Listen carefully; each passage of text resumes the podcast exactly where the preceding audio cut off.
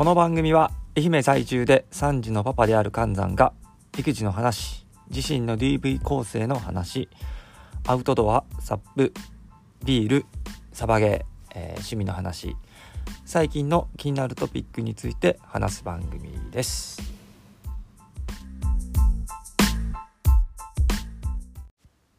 はいえーと今日はですねえー、東音詩シェイクスピア講座1回目っていうテーマで話したいと思います。えー、愛媛県はですね東音市アートビレッジで、えー、開催されてる演劇の講座を受けてきました。で、えっ、ー、と東音市アートビレッジってそもそも何ってことなんですけれども、え愛媛県東温市にはですね、え坊ちゃん劇場っていう、え劇場があります。えー、僕が、えーと、小学中学校ぐらいの時に建てられたのでもう、えーと、かれこれ20年ぐらいの歴史を持つんじゃないかなとは思います。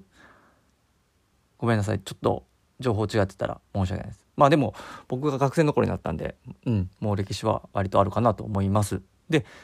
まあ、これがですね、えーと地方にある劇場としては割と成功している劇場でしてで盛り上がってこの盛り上がりをですね、えー、なくしちゃいけないっていうことで、アートビレッジ東本構想っていうのが東本市にはあります。で、それは何かっていうと、えー、東市の、東本市の、まあ、都市の利便性と農村の緩やかな暮らしが調和する愛媛県東本市でアーティストの受け入れ促進と芸術に気軽に触れることができる環境づくりを進めなんたらかんたら、まあ、これ、えーと今ホームページにあるものをそのまま読んでるんですけども、まあ、要は、えー、町でもあり田舎でもあるよと。でいろんなねえっ、ー、と人が住んでる東温市で芸術に気軽に触れてもらいましょうっていう取り組みを進めてますと。でこのねアーティストの活動を通じてですね、まあ、地域の魅力をあの世界に、まあ、どんどん発信していこうっていうことで、まあ、いろんな地域がね興味を持ってもらえる場所にしましょうっていうことです。で、えー、まあ具体的にどんなことやってるかっていうとここ以下原文そのままちょっと読ませてもらいます。えー、坊ちゃん劇場に隣接する商業施設クールスモールの2階に創造活動の拠点となる東音アートビレッジセンターシアターネストを開設運営します。シアターネストは小劇場多目的小場交流サロンの3つのエリアを持ち本格的な創作講演活動から気軽に楽しめる演劇体験ワークショップ等までさまざまな企画やサービスを考案し文化芸術を楽しむすべての方々に快適な創造空間と体験発表の場を提供します。また文化芸術にまだ魅力を感じていない方々にも興味を持っていただけるよう文化芸術の入り口としても機能していきますさらに坊ちゃん劇場とも提携し将来を担う俳優人材の育成や舞台芸術の 8K 映像化を通じた舞台芸術の流通にも取り組むなど果敢に挑戦を行い舞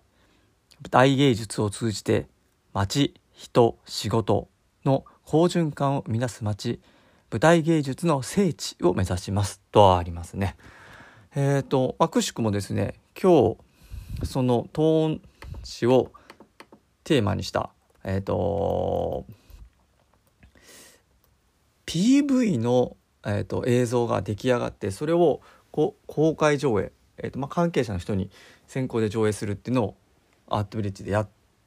てたみたいです。僕はちょっと見れないもちろん関係者じゃないんで見れなかったんですけれどもえっ、ー、とまあ東音市に根ざしてるってことなんでうん、東温市出身の演出家、まあ、脚本家の人。で東温市出身の、えー女えー、アイドルの方、まあ、観光大使もやられてる方っていうのが、あのー、結構メインでやってるみたいです。うんすごいですね。ちょっと見たかったな。いや。だからずっと暮らしてるとね意外にそんなことを知らなかったりするみたいなんですけども。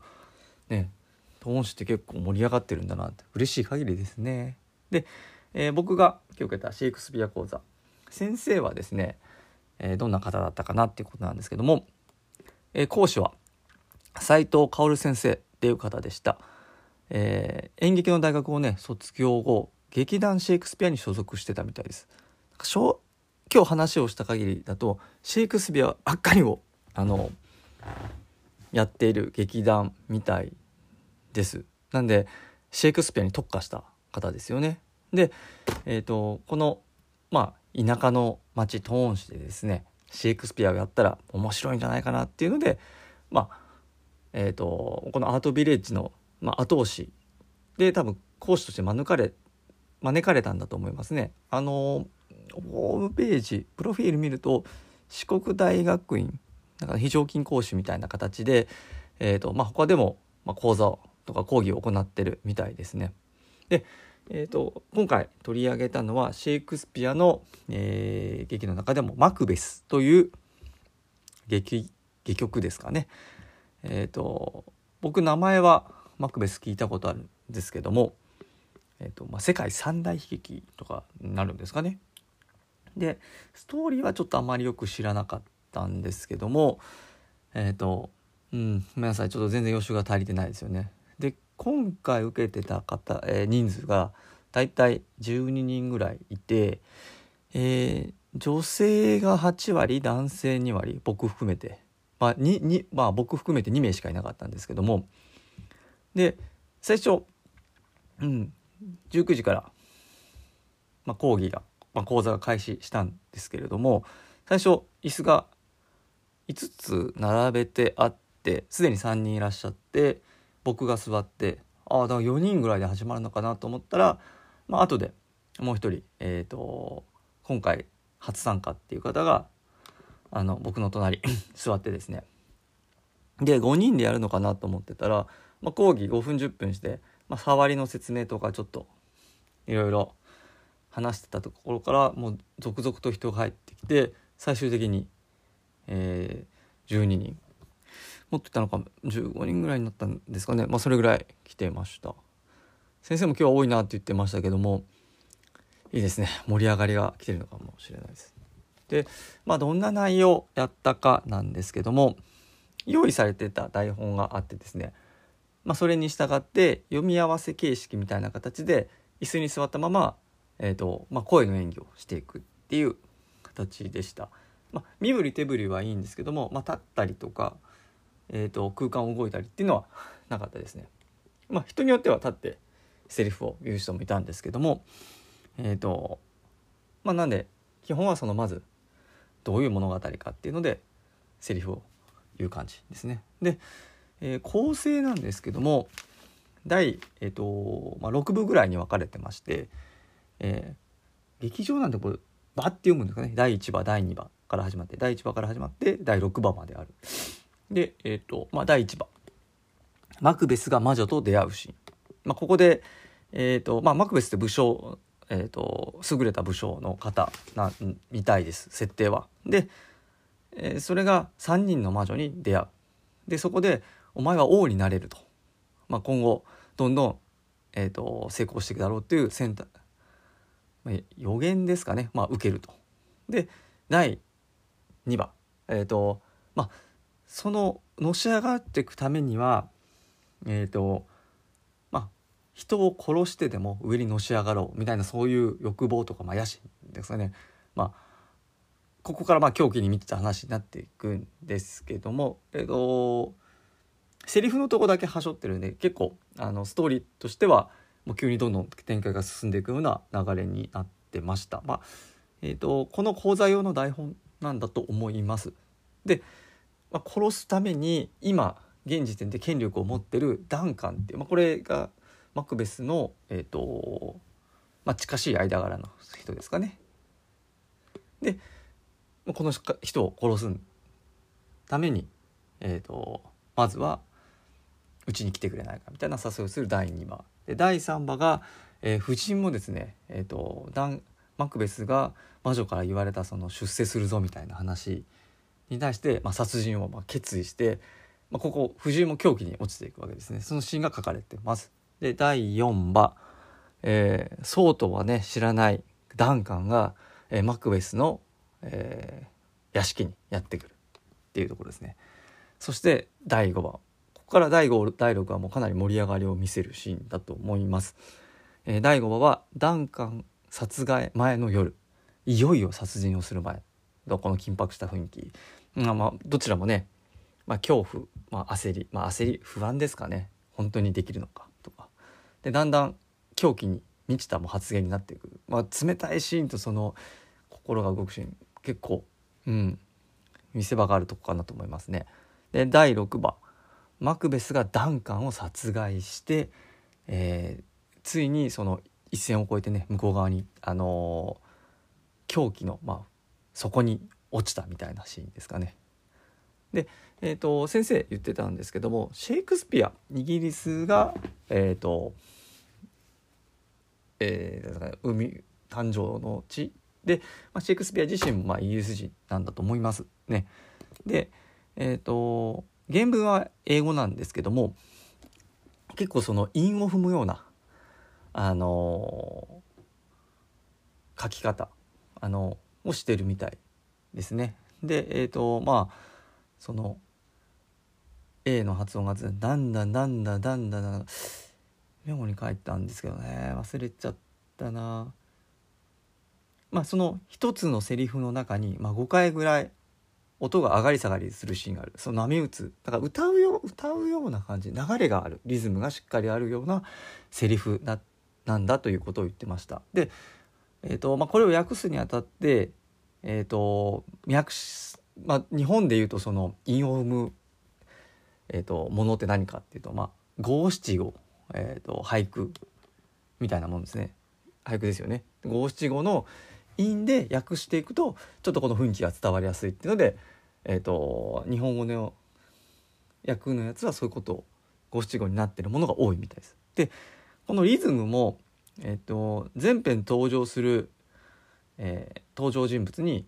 えーと、当てはまるわけではなくて異生物、まあ、今回で言うと魔女ですね、えーと、人ならざるものはリズム調で、えーと、セリフが書かれてあることが多い。で、まあ、それによってその、まあ、流れるようにこうセリフがどんどん流れていくんですね。でじゃあ人ならざるものはそうだけれども人はどうなのかっていうと三分帳まあ要は普通の漢字のセリフで多少韻もあるんですけどもえっ、ー、と魔女ほどは韻を踏まないこれちょっと知識としてすごく面白かったですね。うん、でまあそんな感じで進んでいって、えー、講座受けてみてどうだったかなんですけども当たり前だけどみんな上手でしたね。えーと、想像の、えーと2段階ぐらいうまかったような気がします。どんな上ねなんかこの判断してるんだみたいなお前みたいなもんがってことになるんですけどもいやーうまかったですね。本当まあで休憩時間がちょこっとあったんですけども、まあ、その時に聞いたら、まあ、実際に市民劇団みたいな形で劇団員に所属してる人がいたのと,、えーとまあ、すでに何回か公演をやってていて、まあ、経験者の人が圧倒的に多かったですね。で、まあ、だからうまかったんですっていう話にはなるんですけどだからまあその中に今回初めて行ってまあボロボロだったなっていう感じですよね。で、まあ、しっかりねあの先生が指摘をしてくれるんでえっ、ー、とすごい、うん、ためになりますよね。で僕も今回、えーと、第5話第6話のところでまあちょっとセリフを言わさせてもらいました。で、まあ、そのシーンが、まあ、あの結構感情が入り乱れる結構ぐちゃぐちゃ、まあ、もう声も大きくなるし感情はもうどんどん変わっていくしみたいなセリフだったみたいなんですけども、え、今ポッドキャストでねこうやってるようななんかこうセリフをすらふさらかつなんかねつっかえずに読むみたいなことしかできてなくてえー、結構ダメ出しをしていただきました。ダメ出しんとこうやった方がいいよってアドバイスですね、えー、いただきました。まあ、以下そのアドバイス内容なんですけども、えー、まず読むのが早すぎる、うん、僕もこれいつも言われる話してると調子に乗ってどんどんスピードが速くなっていって何言ってるか分かんないっていうのがずっと言われてるんですよね。だからまあ早いんでしょうね。で、まあ、その何がだその早いのの何がダメかっていうと、まあ、焦って言ってるシーンだったらいいけど今回のシーンだとまあ起きてること、えー、に対して考えたり戸惑ったりしてる後に出てるセリフがあるんでスラスラ読んじゃうともう迷いなく何かやってるように見える。えーとまあ、感情の時間軸に対してセリフの速さがそれ追い越しちゃってるんで全然感情が乗ってきていないと。でこの時のアドバイスですごい良かったなと思うのがゆっくり喋っても、えー、感情がしっかりこもっていれば聞いている周りの人は早いとは思いませんと。何かいっぱい喋らなかったら感情が伝わらないのかなっていうふうに考えてるのが多分今までの僕だったんだと思います。まあ、現時点でポッドキャストこれ録音してる時点でもそうかなと思うんですけどもじゃあ変わってないやんって話ですね。えでも確かにちょっと今思い当たるとそうですよね。ステップとかでもうんとか悩みながらこう話してる、えー、他の参加者の方ですごくあの感情もね当たり前ですけどなんだろう。ゆっくり喋ってるけど全然それがそののらりくらり喋ってるのは全然見えないですね。感情がこもってる。うんなるほどなと思って。なんかこう浮ついた感じでペラペラ喋ってる声が僕はあんま自分で話してても好きじゃなかったんですけども、まあ、これを聞いた時に要は全然感情を声に乗せてゆっくり喋ってないんで聞こえてはいるけど心には入ってこないんで要はセリフとして聞こえませんよっていうのを言われましたね。ああその通りと思って。で、まあ次もう一つのダメ出し、えっ、ー、と、アドバイスが、まあ淡々と読みすぎ。まあさっきのやつともあるのかも早すぎるっていう指摘ともつながるのかもしれないんですけども、ポンポンポンポンと、あの、抑揚なく読んでる感じがすると。まあ、人が死んだりするシーン人を殺す前のシーンで人を殺した後のシーンなんでそんなあっさり言う必要はずないよねって、うん、見たことないよねそんな人って。まあ僕も殺人を犯した人見たことないんですけど、まあ、そうではないんでしょうね。絶対。うん、で、えー、と3番目。あこれさっきも出ましたね。声に感情がこもってない。気持ちがこもってないんですよね。で4番目。もっと自分を表現して。その感情がこもってないからまあ、行くずっとね平坦に来てる起伏がない。で感情を入れてそれをしかもこう入り乱れる、うん、焦りから来る。不安から来る。高揚から来る。怯える、まあ、いろんなこう抑揚ね波をつけてセリフに。でえっ、ー、と最後これがね多分一番そのえーと、テクニック云々よりもまず声量が足んないよねって話でしたね。声大きくもっとっていう。出ないですね。いや、まあ、舞台でもっと舞台筋が足りないっていうことだと思います。いやいいアドバイスですね。このもっと自分を表現してのその患者をどんどんどんどん動いていくっていうのは最近これもねいつかポッドキャストで話そうと思うんですけど鴻上庄司さんの演劇入門を読んだ時にも、えー、セリフで迷ったら心の旅が大きい方を選ぶ。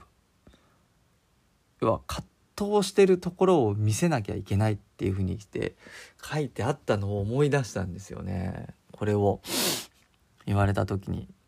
えっ、ー、とでやっぱりあの本を演劇入門を読んでえー、実際にこういう場面に行ってでまたやっぱ演劇入門を読みたくなりましたね。文字だけで追ってた内容がなんか今ストンと入ってくる感じがして。いやまさか演劇入門を読んでからねすぐにこういう場面に来れるとは思わなかったんで本当よかったです。じゃあねその1回目感情がないえー、淡々としすぎそれがどんなだったかっていうのをねちょっと ここで読んで、えー、みたいと思います。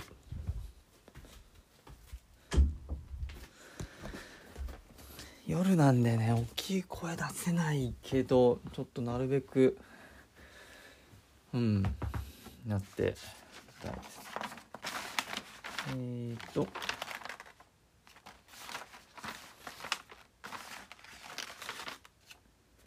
探検が、えー、殺そうと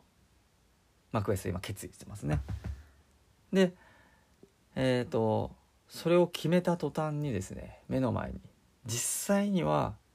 ないはずの人殺しに使う探検が目の前に見えてる、えー、それに対して、えー、動揺また恐怖、まあ、怒ったりするマクベスっていうのを読みます。えっ、ー、と最初に次女がマクベスを読みきます。これちょっとやりますお呼びでしょうか？旦那様。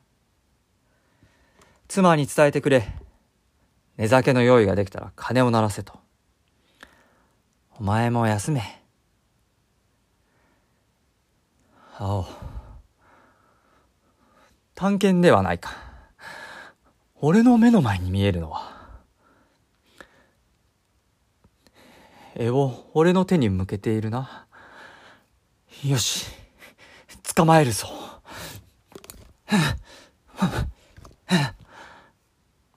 つかめぬか。目にはまだ見えておるのに。ええ呪わしい幻め。姿は見せても手には触らせぬというのか。それとも貴様は、心が描き出す探検。熱に浮かされた頭が作り出す幻影に過ぎぬというのか。まだ見える。手にそれそうなその形。それ、突き払ったこれと同じではないか。俺の目はどうかしたのか。それとも目だけ確かで、他の感覚がおかしいのか。まだ貴様が見える。にも、つくやにも、血のりがついているではないか。今まではついてなかったぞ。まさかこんなものがあるはずもない。一番慰い企みが形をとり、目をたばらかすのだ。っていう感じですね。もっと大きい声なんでしょうね。広いとこで撮りたいですかね。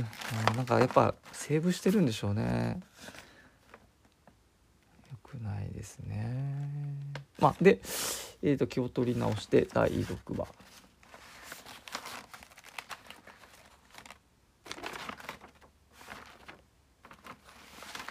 えーと、ここマクベスと不審の殺人を犯した後の掛け合いですね。ちょっとやります。うまくやれるかな。うんと殺した後にえー、マクベスが戻ってくる。シーンですね、えー、藤井のセリフから「はああの二人が目を覚ましたのではまだすまないうちに。やろうとしてやり遂げなければ私たちは破滅。あの寝顔が私の父に似ていなければ私がこの手でやったのに。あなた。俺はやったぞ。何か聞こえなかったか。私が聞いたのはフクロウだけ。あなたは声をお出しには。いつ今降りてくる時か。ええ。なんて情けないまだ。一人が眠りながら笑う。もう一人が人殺しと叫ぶ。そして互いに目を覚ます。俺はじっと聞いていた。するとまたお祈りを唱えまた眠ろうとしていた。一人が神をお慈ようと叫ぶ。もう一人がアーメンという。この殺し役の手を見たか。その恐怖の声を聞きながら神をおじよの後俺はアーメンと言えなかった。どうして俺はアーメンと言えなかったのか。俺こそ神の慈悲が必要なのにアメンという言葉が喉に引っかかったのだ。もう眠りはない。マクベスは眠りを殺した。無心の眠りその日その日のせいの終焉。辛い労働後の歪み。傷ついた心の霊薬大自然が用意した最大のごちそう。人生の共演に生ける最高の字を。定中に叫んでいたのだ。もう眠りはない。グラームズの眠りを殺した。従ってコーダにももう眠りはない。マクベスにももう眠りはない。ああこんな感じですかね。どんなことってなっちゃいますけど。うん。でねこれ斉藤先生がやるとねいや迫真の演技ですよね。当たり前なんですけどね。すごい。1回目とね芸歴10年20年じゃもうなんか学芸会ですよね。と劇団四季みたいな感じでしたね。まあまずは1回目。こんな感じでした。ねこれがまあずっと受けていこうと思うんで2回目3回目と続く間にどんな風にね、えー、進化していくのか進化しないのか自分でちょっと声を聞いてね確かめていきたいと思います。ありがとうございました。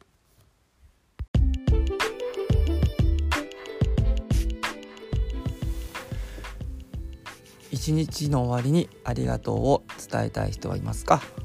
今日は誰かにありがとうを言いましたか？自分にありがとうを言いましたか？今日の自分を褒めて明日も頑張ってもらいましょう See you again! また今度。